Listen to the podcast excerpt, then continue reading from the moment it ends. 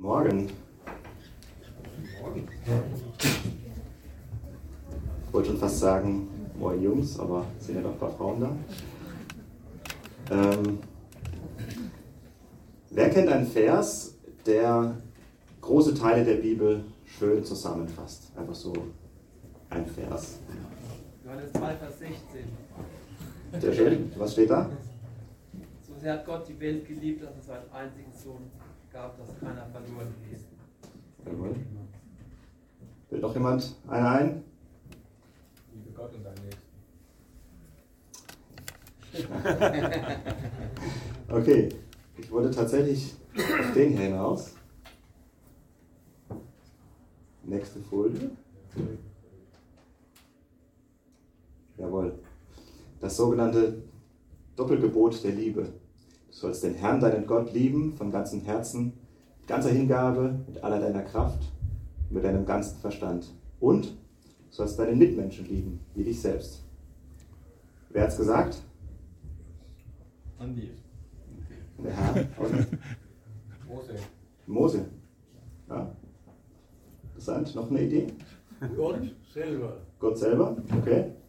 Gut. Ähm, wir kommen später nochmal drauf.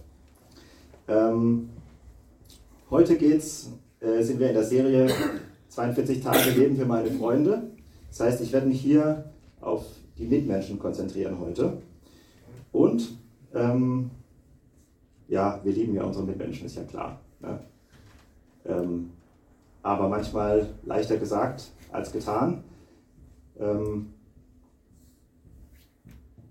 was bedeutet es eigentlich überhaupt, unsere Mitmenschen zu lieben? Es gibt ähm, von Johannes eine sehr wichtige Ergänzung zu diesem Vers, wie ich finde.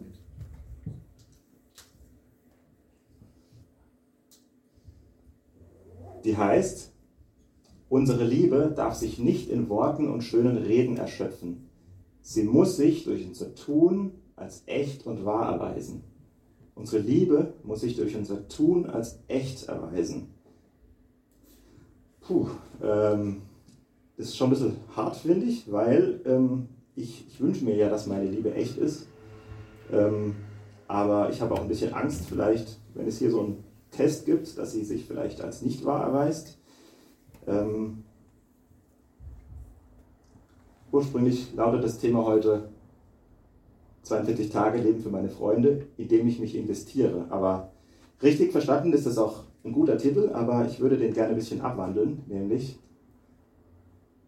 Leben für meine Freunde, indem ich sie tatsächlich liebe. In tatsächlich steht nämlich, steckt nämlich die Tat und die Tatsache drin. Ähm, eine Tatsache ist ein nachweisbarer, wahrnehmbarer Sachverhalt oder Vorgang wahrnehmbar, nachweisbar Sachverhalt oder Vorgang. Wenn ich jemanden also tatsächlich liebe, dann muss das irgendwie nachweisbar, also sichtbar, spürbar, wahrnehmbar sein. In einer Tat. Und ich würde mal sagen, wenn wir das nicht machen, wenn unsere Liebe sich nicht durch die Tat erweist, dann werden unsere Freunde bestenfalls sagen, naja, große Klappe haben sie, aber nichts dahinter. Ne?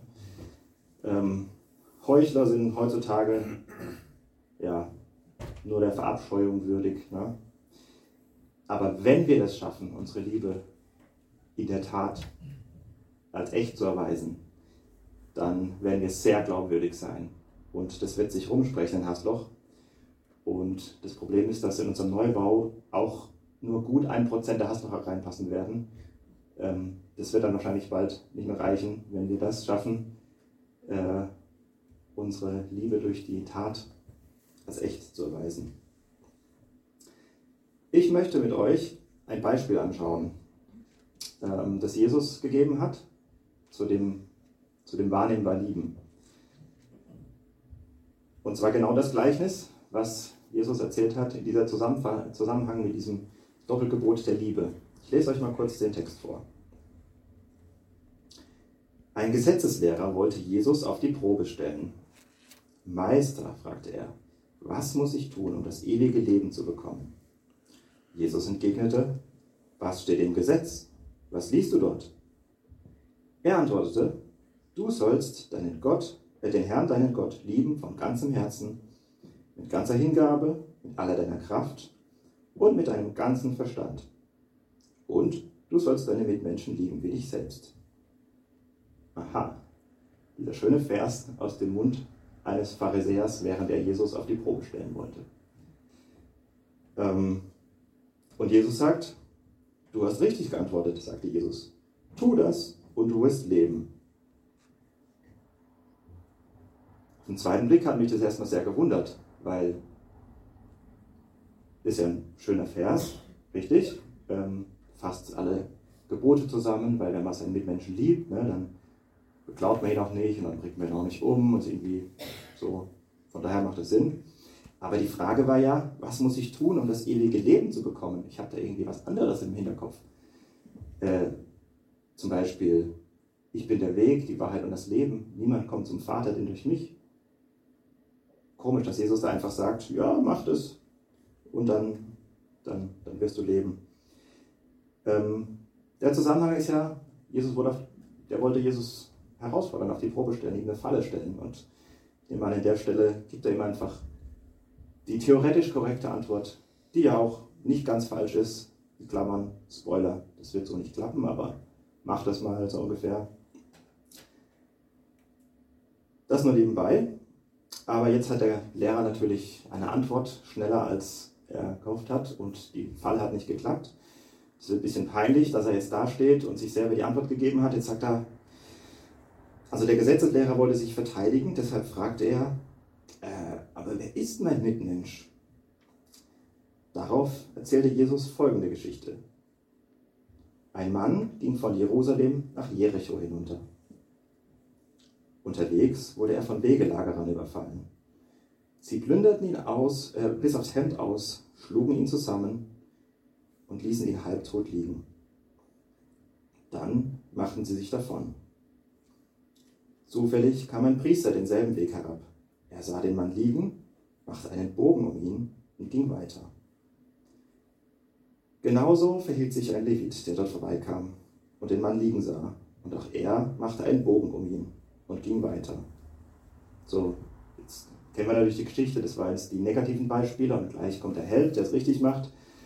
Aber hinterher ist natürlich immer leicht zu sagen, äh, das war falsch, das war richtig. Ähm, ich muss ganz ehrlich sagen, ich weiß nicht, was ich in der Situation gemacht hätte. Ähm, ich weiß, wie es ist, ähm, durch an gefährlichen Gegenden entlang zu fahren, äh, nachts in Nairobi. Da hört man, da gibt es so gestellte Fake-Unfälle, wenn man dann anhält, anhält zum Helfen, dann wird man selber ausgeraubt. Ähm, das sind dann die Momente, wo man beim Losfahren guckt, dass alle Knöpfchen zu sind und man hält, bleibt auf keinen Fall stehen, sondern man gibt immer Gas. Und außerdem äh, Im Erste-Hilfe-Kurs habe ich gelernt, ja, ähm, wir sollen helfen, klar, ähm, aber Selbstschutz geht ja vor. Ähm, und wir sollen uns ja nicht selber in Gefahr bringen, sagt der Erste-Hilfe-Kurs. Ähm, bring dich nicht selber in Gefahr. Im Zweifelsfall den Notruf anrufen. Ich weiß allerdings nicht, ob da Empfang war gerade. Ähm, dann kommen noch weitere Gedanken hinzu. Äh, der war der Priester war wahrscheinlich gerade auf dem Heimweg von einem langen Dienst im Tempel, ähm, die Familie lange nicht gesehen und denkt, oh ja, oh, das kann jetzt wirklich mal jemand anderes machen. Ich muss jetzt auf meine Work-Life-Balance achten. Ähm, ich kenne den Gedanken, daher frage ich mich, ähm, ist es so leicht, da ähm, die zu verurteilen? Aber diese Gedanken entspringen natürlich, liebe dich selbst und nicht liebe deinen Nächsten wie dich selbst. Ich lese weiter. Schließlich kam ein Reisender aus Samarien dort vorbei. Als er den Mann sah, hatte er Mitleid mit ihm. Er ging zu ihm hin, goss Öl und Wein auf seine Wunden und verband sie. Dann setzte er ihn auf sein, kleines, äh, auf sein eigenes Reittier, brachte ihn in ein Gasthaus und versorgte ihn mit allem Nötigen. Am nächsten Morgen nahm er zwei Denare, das ist von der Kaufkraft so irgendwas zwischen 30 und 50 Euro vielleicht. Also kein Kleingeld, aber er ist auch nicht arm geworden wahrscheinlich dadurch. Also, aber der Situation angemessen, würde ich sagen. zwei Denare aus seinem Beutel und gab sie dem Wirt. Sorge für ihn, sagte er. Sollte das Geld nicht ausreichen, werde ich dir den Rest bezahlen, wenn ich auf der Rückreise hier vorbeikomme. Was meinst du? fragte Jesus den Gesetzeslehrer. Wer von den dreien hat dem, der den Wegelagerin in die Hände fiel, als Mitmensch gehandelt? Er antwortete, der, der Erbarmen mit ihm hatte und ihm geholfen hat. Das sagte Jesus zu ihm, dann geh und mach es ebenso.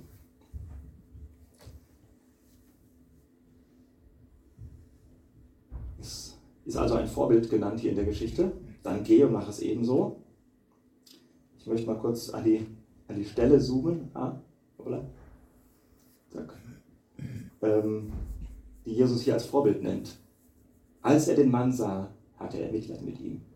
Und dann ist er hingegangen und hat seiner Not entsprechend ihn behandelt. Den desinfiziert, in Sicherheit gebracht, versorgt, Geld eingesetzt. Also diese zwei Schritte, Nummer eins, ihn wahrzunehmen, äh, ihn empathisch wahrzunehmen, Schritt eins, möchte ich mal genauer mit euch betrachten. Und mir ist aufgefallen, dieses empathisch Wahrnehmen ist ein absolutes Markenzeichen von Jesus. Also jetzt sind wir, jetzt schauen wir auf Jesus und nicht auf den, auf den Gesetzeslehrer. Ich äh, gebe euch mal ein paar Beispiele, ähm, wo Jesus empathisch wahrnimmt. Als die Menschenmassen Jesus folgen ähm, ähm, und ja, ihm zuhören wollen, steht, als er die Scharen von Menschen sah, sah, ergriff ihn tiefes Mitgefühl, denn sie waren erschöpft und hilflos wie Schafe, die keinen Hirten haben. Oder als ein Aussätziger zu Jesus kam und um Heilung bittet, steht, von tiefem Mitleid ergriffen, schreckte Jesus die Hand aus und berührte ihn. Ich will es, sagte er, sei rein. Oder als er den Trauerzug ähm, angetroffen hat, nachdem sein Freund Lazarus gestorben war und die Mutter verzweifelt war, steht hier, als der Herr die Frau sah, ergriff ihn tiefes Mitgefühl. Weine nicht, sagte er zu ihr. Und dann hat er ihn vom Tod auferweckt. Oder Zachäus, der auf dem Baum saß ähm, und Jesus in dem ganzen Trubel da vorbeigezogen ist. Jesus, hat Jesus ihn gesehen, hat angehalten. 100 Menschen wollten was von ihm, aber er hat Jesus gesehen. Er hat den, hat den Zachäus gesehen und hat sich bei ihm zum Essen eingeladen. Oder die Frau am Jakobsbrunnen. Wenn ihr die Geschichte kennt, Jesus schaut an den ganzen kulturellen Schwierigkeiten und theologischen Streitfragen vorbei und sieht die Frau mit ihrem, mit ihrem Durst nach wahrem Leben. Oder letztes Beispiel, eine Ehebrecherin wird vor Jesus hingezerrt als Anschauungsobjekt, ähm, eigentlich um Jesus in Bredouille zu bringen. Aber Jesus sieht hinter das vorbei, hinter das, was sie getan hat und verurteilt sie nicht. Jesus nimmt also empathisch wahr, er sieht Erschöpfung, Hilflosigkeit, Krankheit, Trauer, Verwundung, Scham, Ausgrenzung, Einsamkeit. Und es sind Dinge, die man nicht unbedingt immer auf den ersten Blick sieht. Also ähm, es braucht manchmal ein genaues Hinsehen, genaues Überlegen, was gerade bei diesem Mensch wahrzunehmen ist. Ähm, und ich wünsche mir, dass wir versuchen, bei unseren Mitmenschen das zu sehen, was Jesus sieht oder was Jesus gesehen hätte. Wie geht das? Ähm, vielleicht nur zwei Hinweise an der Stelle. Im, im Smalltalk, im Vorbeigehen, so, ah, und, ja, ja, hm, ja, und selbst. Da ähm, sieht man nicht unbedingt hinter die Masken und nimmt nicht unbedingt empathisch wahr. Es ist eher so ein, eine Freundlichkeit im Vorbeigehen. Ähm, schenke echtes Interesse. Und zum echten Interesse gibt es nächste Woche eine Predigt. Herzliche Einladung zu dem Thema.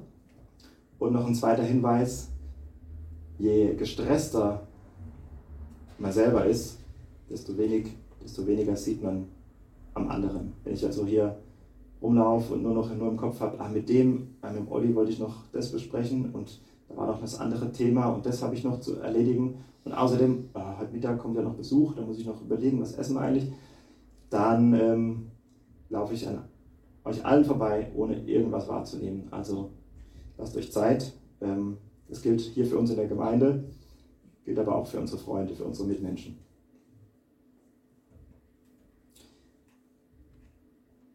Jetzt haben wir empathisch wahrgenommen und jetzt wollen wir der Not entsprechend handeln. Und das kann jetzt alles Mögliche sein. Ähm, das kann, also wenn wir das wahrgenommen haben, dann werden wir das in dem Moment besser wissen. Das kann Wertschätzung sein, was jemand braucht, Ermutigung, ein Gebet, ähm, vielleicht einfach Annahme, ohne zu verurteilen.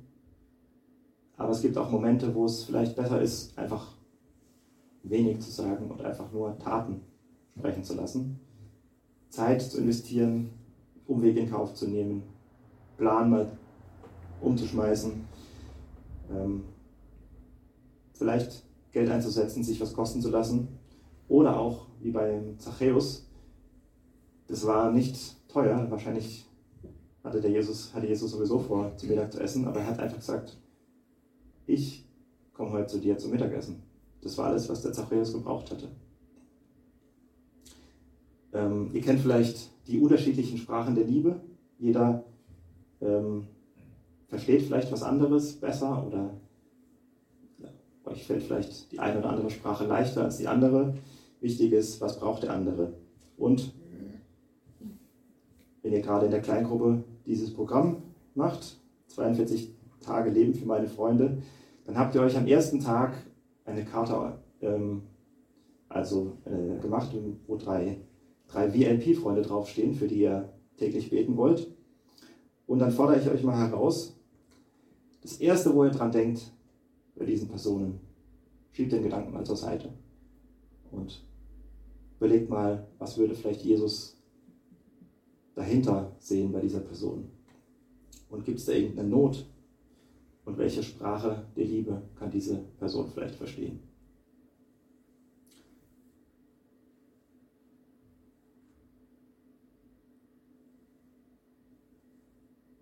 Und außerdem, übrigens sind es nicht immer nur die armen anderen, denen wir helfen können vielleicht. Wir brauchen uns da nicht ähm, über die zu überheben. Gedanklich, äh, wir gehören nämlich selber oft genug zu diesen zu diesen Gruppen. Wir sind verletzt, wir sind erschöpft, wir sind krank, wir sind hilflos und wir sind selber Empfänger dieser, dieser Liebe, wie Jesus uns geliebt hat und wie wir einander diese Liebe in der Tat äh, erweisen können. Vielleicht denkt ihr kurz nach, gibt es eine Notlage, in der ihr mal wart, wo jemand eure Not gesehen hat, die nicht jeder gesehen hat. Was hat die Person dann getan?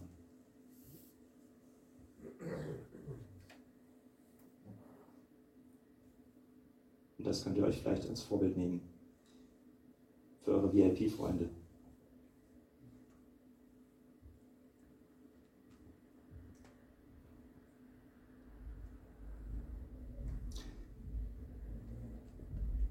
Unsere Liebe muss sich durch unser Tun als echt und wahr erweisen.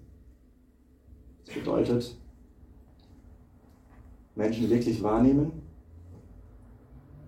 und sie tatsächlich wahrnehmbar lieben.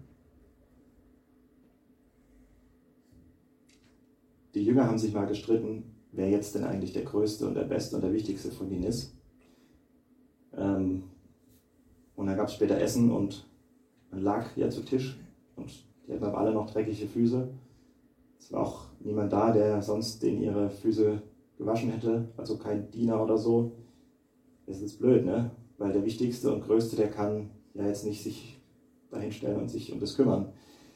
Ähm, hat da Jesus eine Rede gehalten, wie wichtig Demut ist und einander dienen? Nee, ne? Er hat sich eine Schürze umgebunden und hat ihm die Füße gewaschen. Taten sagen mehr als Worte. Und ich wünsche mir, dass unsere Liebe echt ist und sich als echt erweist.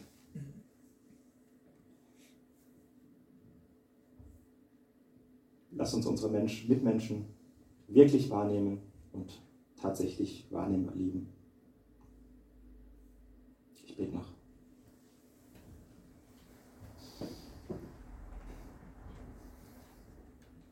Danke, Jesus, für das Vorbild, was du uns gegeben hast. Wie du liebst, lässt mich nur staunen, Herr, wie du uns wahrnimmst. Danke, dass du uns zuerst geliebt hast. Bitte dich, hilf uns, dass wir unsere Mitmenschen wirklich wahrnehmen, uns einfühlen, ihre Not sehen und sie lindern können.